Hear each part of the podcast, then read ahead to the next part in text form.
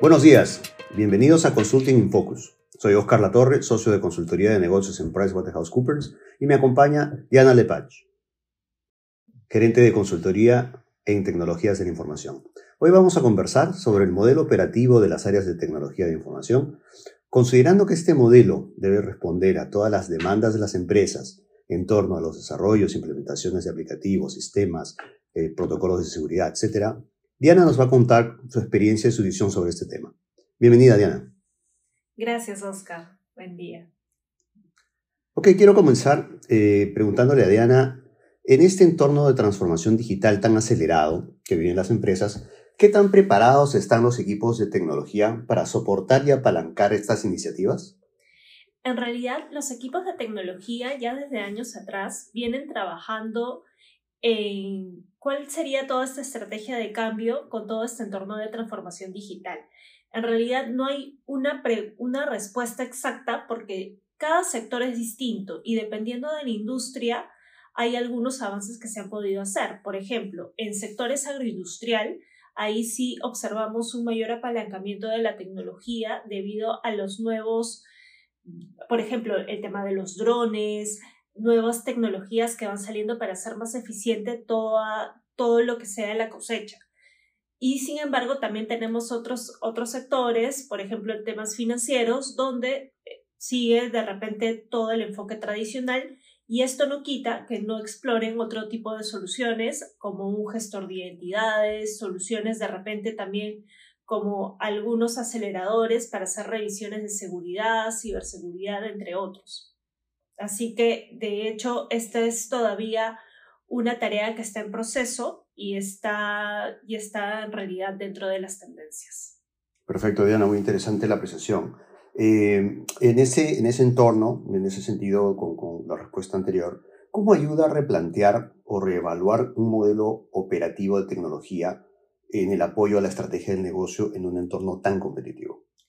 En realidad apoya muchísimo porque ahora todas las tendencias están en ir hacia tecnología, ir hacia nuevas soluciones. Entonces es importante primero identificar internamente si el área de tecnología está preparado, si necesita de repente mayor capacitación, si necesita tal vez activar nuevos servicios que puedan ayudar al cliente interno en poder mejorar estas, estas tendencias, estos, estos nuevos retos que plantea la organización.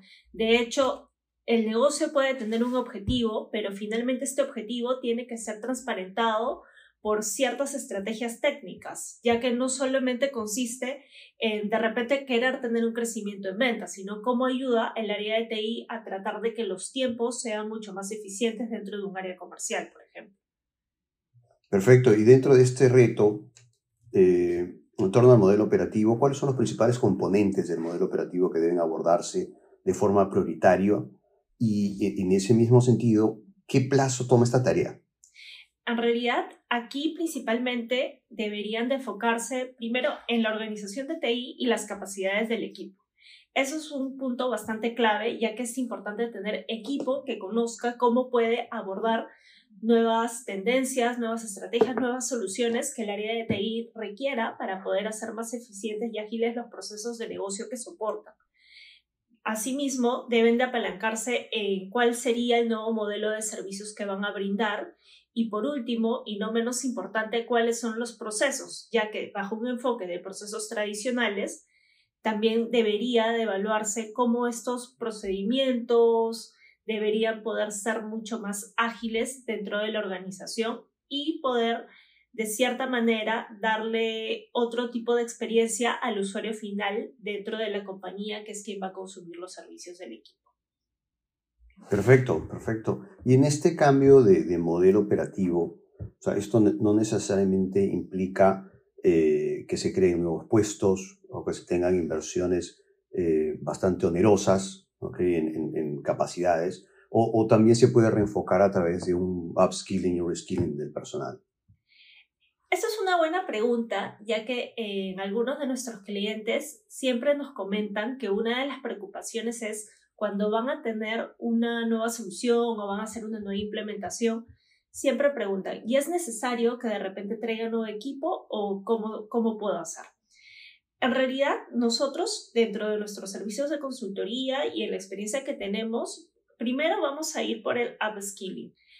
Se empieza a evaluar cuáles son las capacidades del equipo y en función a ello y hacia las nuevas tendencias, las nuevas soluciones, los nuevos servicios que van a activar, se hace el análisis de capacidades para identificar por dónde puede ir una mejora. A veces también, ¿qué sucede? Que tenemos personal dentro del área de TI que tiene una capacitación que a veces no se, que no se conoce y que por ende no ha sido explotada. Nos ha pasado de que ahora con las tendencias de innovación y, y hacer aplicativos móviles, siempre es importante tener eh, eh, expertos en diseño. Y a veces uno solamente piensa que es, un, que es, es alguien que nos, va a, que nos va a acompañar, nos va a poder ayudar en un desarrollo y cuando revisas su perfil te das cuenta de que es un diseñador UX. Entonces es importante por eso, tanto análisis de capacidades y luego poder identificar cómo fortaleces al equipo para que pueda tener nuevos, nuevos skills dentro del área y que ayuden a cubrir la nueva posición que uno necesita. Excelente, excelente respuesta. Eh, todo esto conlleva obviamente una serie de inversiones, ya sea en tiempo, en, dinero, eh, pero ¿qué beneficios tangibles se obtienen las organizaciones al reevaluar el modelo operativo del área de tecnología? Uno de los beneficios más importantes está en que definitivamente hay un ahorro en costos.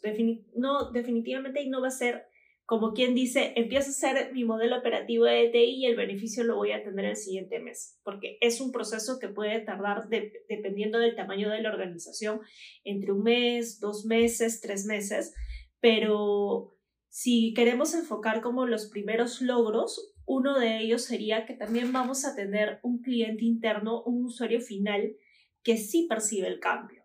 Por ejemplo, algo que nos comentaban en algunas organizaciones es que el trabajo del equipo de TI lo ven muy tradicional. En cambio, cuando cambia el modelo operativo y se activan nuevos servicios, el principal interesado va a ser el usuario final, ya que si bien es cierto, en un primer momento me toca llamar y que el equipo de TI venga y me ayuda con la laptop, ya con las nuevas tendencias, consiste en que yo lleno el ticket en una plataforma y automáticamente tengo un robot que me ayuda a hacer la tarea más ágil y eso hace que mi experiencia como usuario se incremente tengo mejoras en los KPIs y a la larga también puedo hacer de que el equipo de TI se enfoque en cosas nuevas y que exista un mayor retorno de inversión. Perfecto, Diana, muchísimas gracias. Creo que las apreciaciones y los insights que nos das son bastante beneficiosos para el público en general. Y nada, una vez más agradecer tu participación en este Consulting Focus y nos vemos en la siguiente edición. Muchas gracias, Oscar. Un gusto.